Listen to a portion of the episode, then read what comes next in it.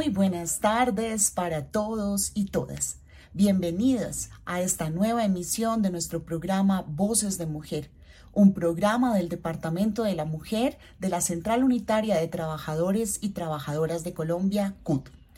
El día de hoy contaremos con una presencia maravillosa y una gran oportunidad de conocer el trabajo que realiza la Oficina de Género de nuestro sindicato hermano, la Asociación Sindical de Educadores de Medellín. Bienvenidas y bienvenidos.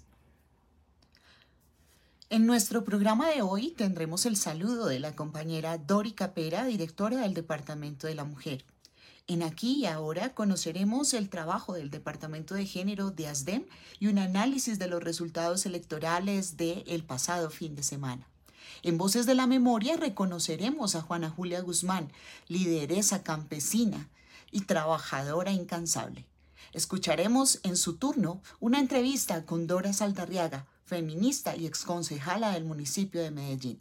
Además, podremos aprender y reflexionar en torno a nuestras acostumbradas secciones. Escuchemos.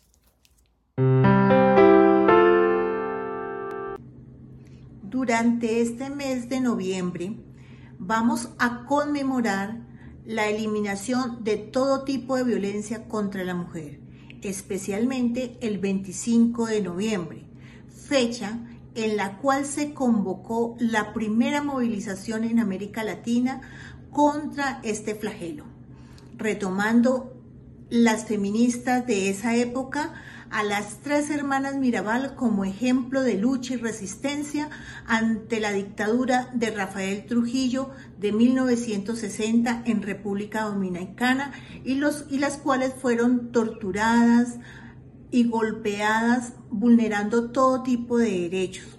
Es así como el 25 de noviembre en América Latina retoma las luchas de las mujeres por sus derechos políticos y en contra de todo tipo de violencia contra la mujer. Solo en 1999 las Naciones Unidas en su resolución 54 y 134 establece que todos los estados que hacen parte de ella deben tomar medidas y conmemorar ese 25 de noviembre como el Día de la Eliminación de todo tipo de violencia. Se espera entonces desde 1999 que todos los estados de, las de la Organización de Naciones Unidas tomen políticas públicas que vayan en contra de ese tipo de violencias y erradiquen realmente de fondo la problemática que se tiene frente a la violencia contra las mujeres.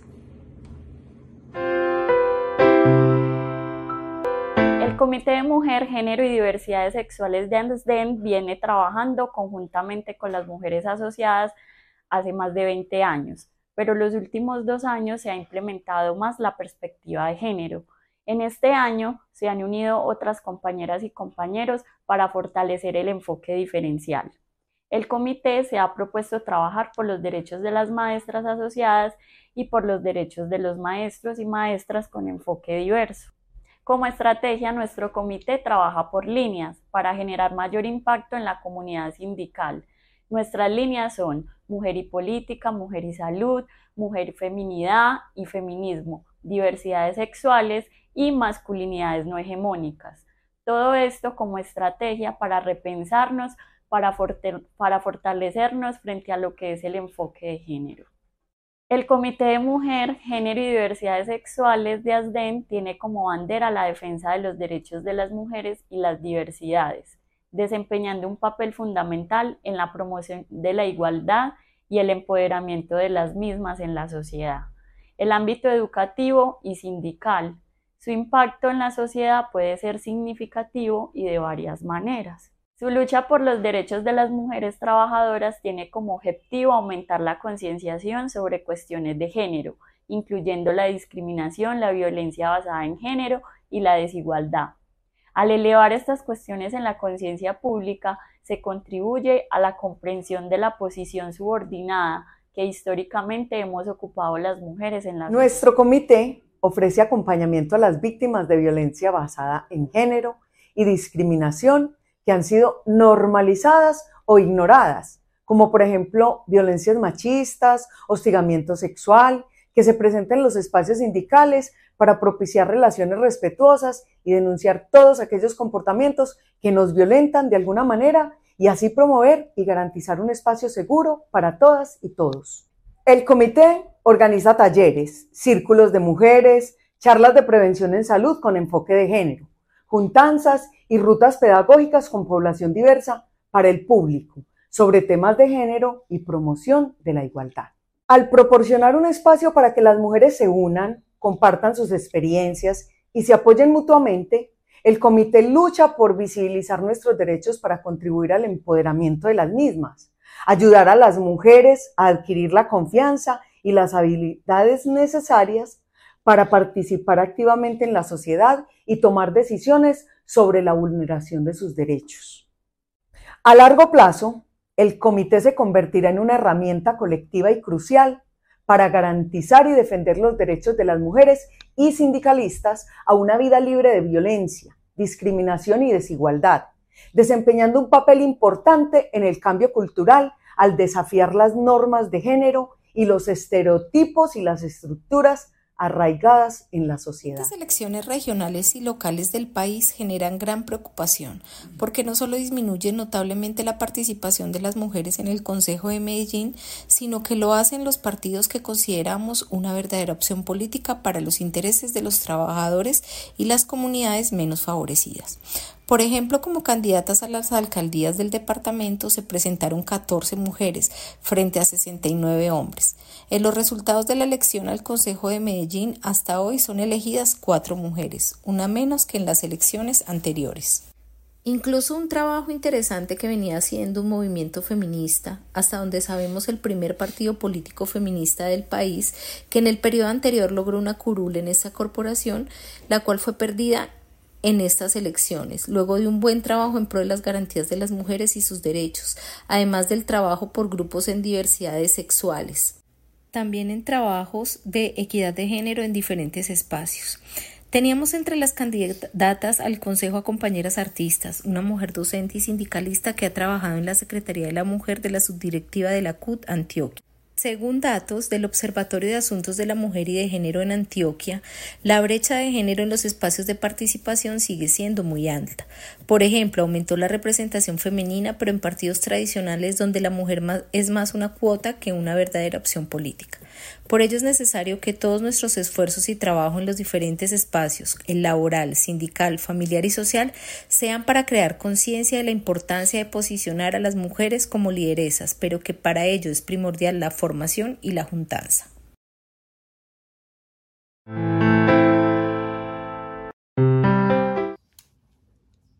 En nuestra sección Voces de la Memoria tendremos la historia de Juana Julia Guzmán, una mujer campesina y costeña que nos mostró cuál es la fuerza que tenemos las mujeres en los procesos de recuperación de tierra y en el trabajo por condiciones de vida digna y decente.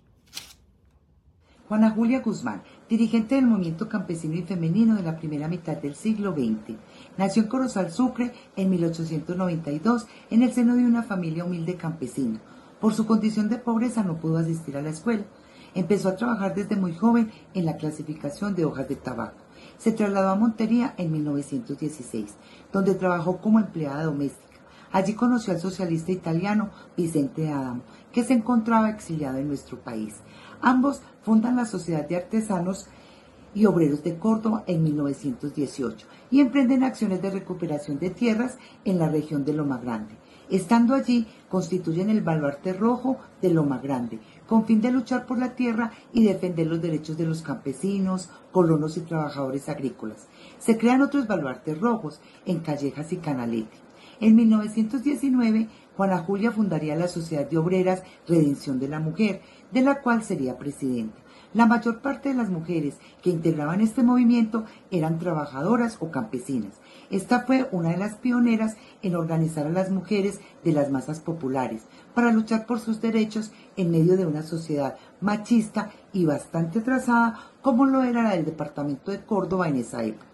Entre otras iniciativas en las que participó Juana Julia se encuentra la creación del Hospital Socialista, la Escuela Obrera, la Biblioteca Popular y unas cooperativas que recibían el nombre de Sociedades Comerciales Anónimas. Todas estas eran creadas con el fin de mejorar y dignificar la vida de los trabajadores, en especial de las mujeres del campo.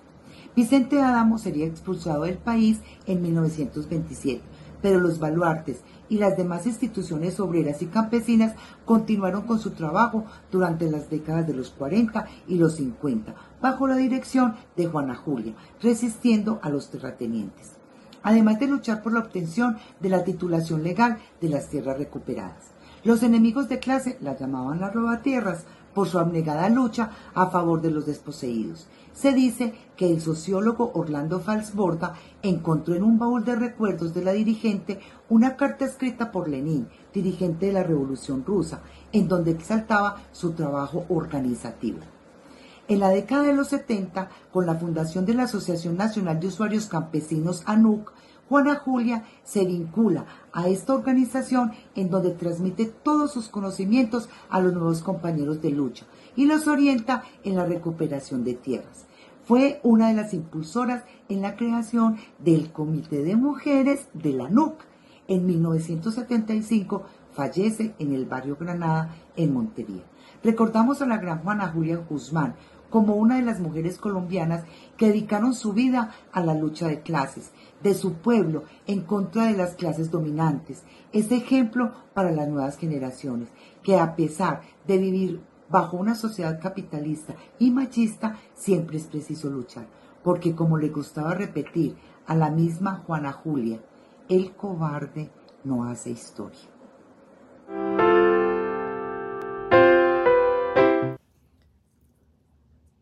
En la sección Su turno tendremos la posibilidad de escuchar a Dora Saldarriaga, una mujer que desde su experiencia en el Consejo de Medellín nos va a contar sobre algunos de los avances que se tienen en términos de acuerdos que permiten y garantizan la protección de la mujer en tiempos de violencia.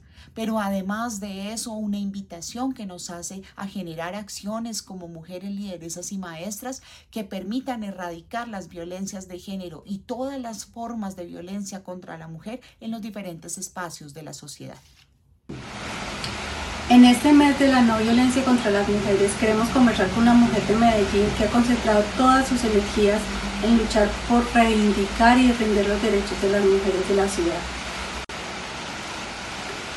Dora, quiero que nos cuentes cuáles han sido desde tu trabajo las estrategias para intervenir esas violencias contra las mujeres de la ciudad y cómo has articulado ese trabajo que has hecho con las organizaciones sociales, eh, sindicales, colectivos de mujeres de la ciudad.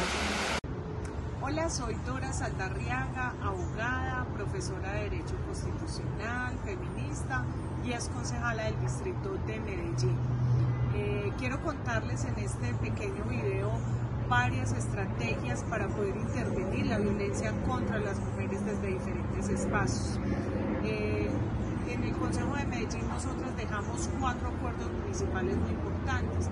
Uno, el de la Comisión Legal para la Equidad para las Mujeres, y esta comisión legal tiene un carácter especial que permite hacerle control político a los indicadores de género en todas las dependencias del distrito, pero además del conglomerado público. Entonces ahí es una, una opción muy importante desde el control político. Dos, Dejamos el acuerdo 32 para reducir las desigualdades entre hombres y mujeres en el sector de infraestructura y construcción, entonces ya cualquier obra pública que se haga en la ciudad pues tendrá que tener el 30% de las mujeres.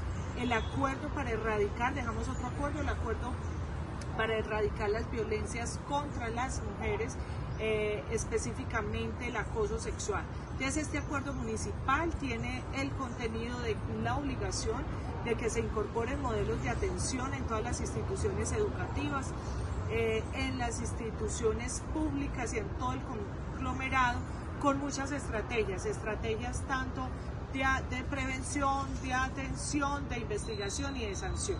Entonces es un acuerdo, digamos, que tiene eh, muchas herramientas para que sean implementadas desde la administración municipal.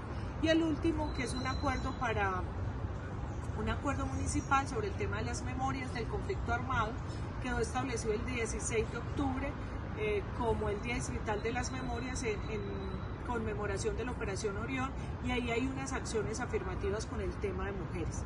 Todos estos acuerdos municipales son importantes eh, en medio, que ahí voy a responder otra pregunta que me hacían es, cómo trabajamos con las organizaciones sociales. No hubo ninguna acción, estrategia o acuerdo municipal que no se concertara con el movimiento de mujeres, con las colectivas feministas, con las organizaciones, porque partíamos de la base que cuando se estructura una norma es muy importante que esa norma tenga una legitimidad social y eso lo logramos en el acuerdo del acoso, por ejemplo, que trabajamos con las compañeras de, de ASDEN, que nos hicieron recomendaciones, que lo socializamos y que ahí, digamos, parte de ese proyecto también es gracias a las compañeras que acompañaron, revisaron y pusieron ahí sus observaciones.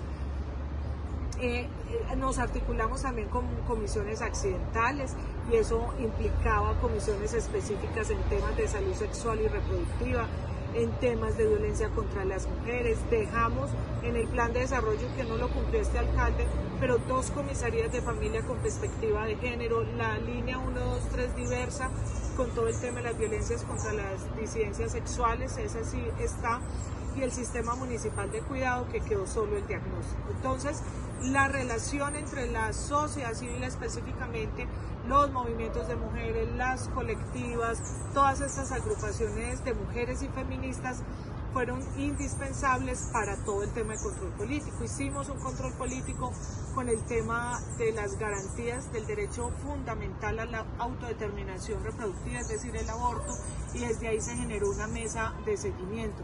Hicimos control político a, toda la ruta de atención, cómo trataban o o hacían seguimiento al tema del acoso sexual, al tema de la violencia contra las mujeres, al tema del feminicidio, al tema de las mujeres desaparecidas. Entonces creo que hubo un grueso de temáticas muy importantes en articulación con, con las instituciones. ¿Qué acciones concretas podemos desarrollar desde los comités de mujer de los sindicatos para acompañar las denuncias por violencias sexuales y laborales de nuestras compañeras de base?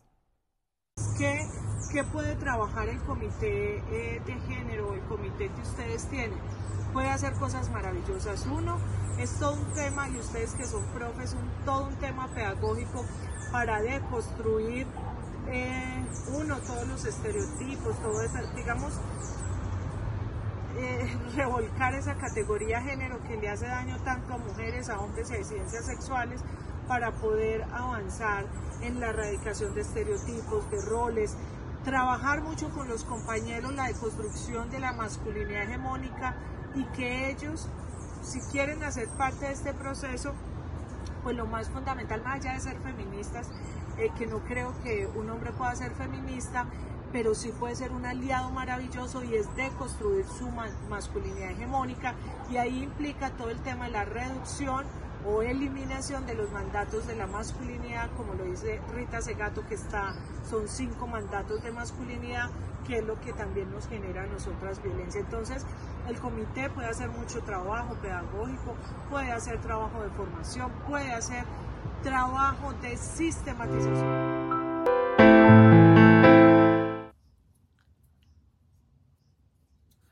Prevenir, atender y erradicar el acoso sexual en los espacios de trabajo hace parte de una de las mayores propuestas y labores que tenemos las mujeres en nuestros espacios sindicales y de liderazgo político. Por ello, en la hora de la píldora retomaremos un acuerdo del Consejo de Medellín que nos permite conocer un poco sobre esta política y además de eso, un llamado y una invitación a seguir exigiendo la ratificación del convenio 190 en nuestro país. El Consejo de Medellín aprobó el 28 de junio de este año el Acuerdo 76 de 2021 por medio del cual se establecen estrategias para prevenir, atender y erradicar el acoso sexual en el distrito de Medellín. Este acuerdo tiene por objeto garantizar el derecho a una vida libre de violencias en el ámbito público y privado y a su vez generar medidas de atención a la víctima en materia psicológica, social y jurídica. Este acuerdo destaca el principio de interseccionalidad que permite identificar, analizar y intervenir otras desigualdades como la clase social, el grupo étnico, la orientación sexual y la identidad y expresión de género, entre otras. También destaca el principio de justicia restaurativa que aborda el daño y busca un acuerdo sobre cómo reparar este daño. El artículo 6 se refiere a las acciones en el ámbito del Distrito de Medellín y su conglomerado público, donde deberán adoptarse modelos y programas que contengan rutas de remisión, protocolos de atención y articulación con los comités de convivencia laboral o las ARL. Esta estrategia está en concordancia con la circular 26 del 2023, donde la ministra de Trabajo, Gloria Ramírez, recalcó algunos aspectos relacionados a la prevención y atención del acoso laboral y sexual, violencia basada en género en el ámbito laboral, y donde hace un llamado urgente a aceptar que el hostigamiento sexual en el lugar del trabajo es una realidad y que es necesario fortalecer la institucionalidad para proteger los derechos de las y los trabajadores en estos aspectos. Dentro de las medidas de protección de este acuerdo tiene especial importancia la prohibición de retaliaciones laborales o contractuales y en las medidas de prevención los procesos de inducción, capacitación y actualización laboral. El artículo 7 crea el comité articulador conformado de forma paritaria y tendrá capacitación en derechos humanos de las mujeres, perspectiva de género y diferencial, violencias basadas en género y acoso sexual. Como Comité de la Mujer de ASDEN estaremos atentas a los resultados de este acuerdo y de su reglamentación. Solicitaremos rendiciones de cuentas que nos permitan hacer seguimiento y garantizar que se aplique lo aquí acordado en defensa especialmente de las mujeres maestras dentro de las instituciones educativas y por un espacio laboral libre de violencias también para personas con orientaciones sexuales, identidades y expresiones de género no hegemónicas.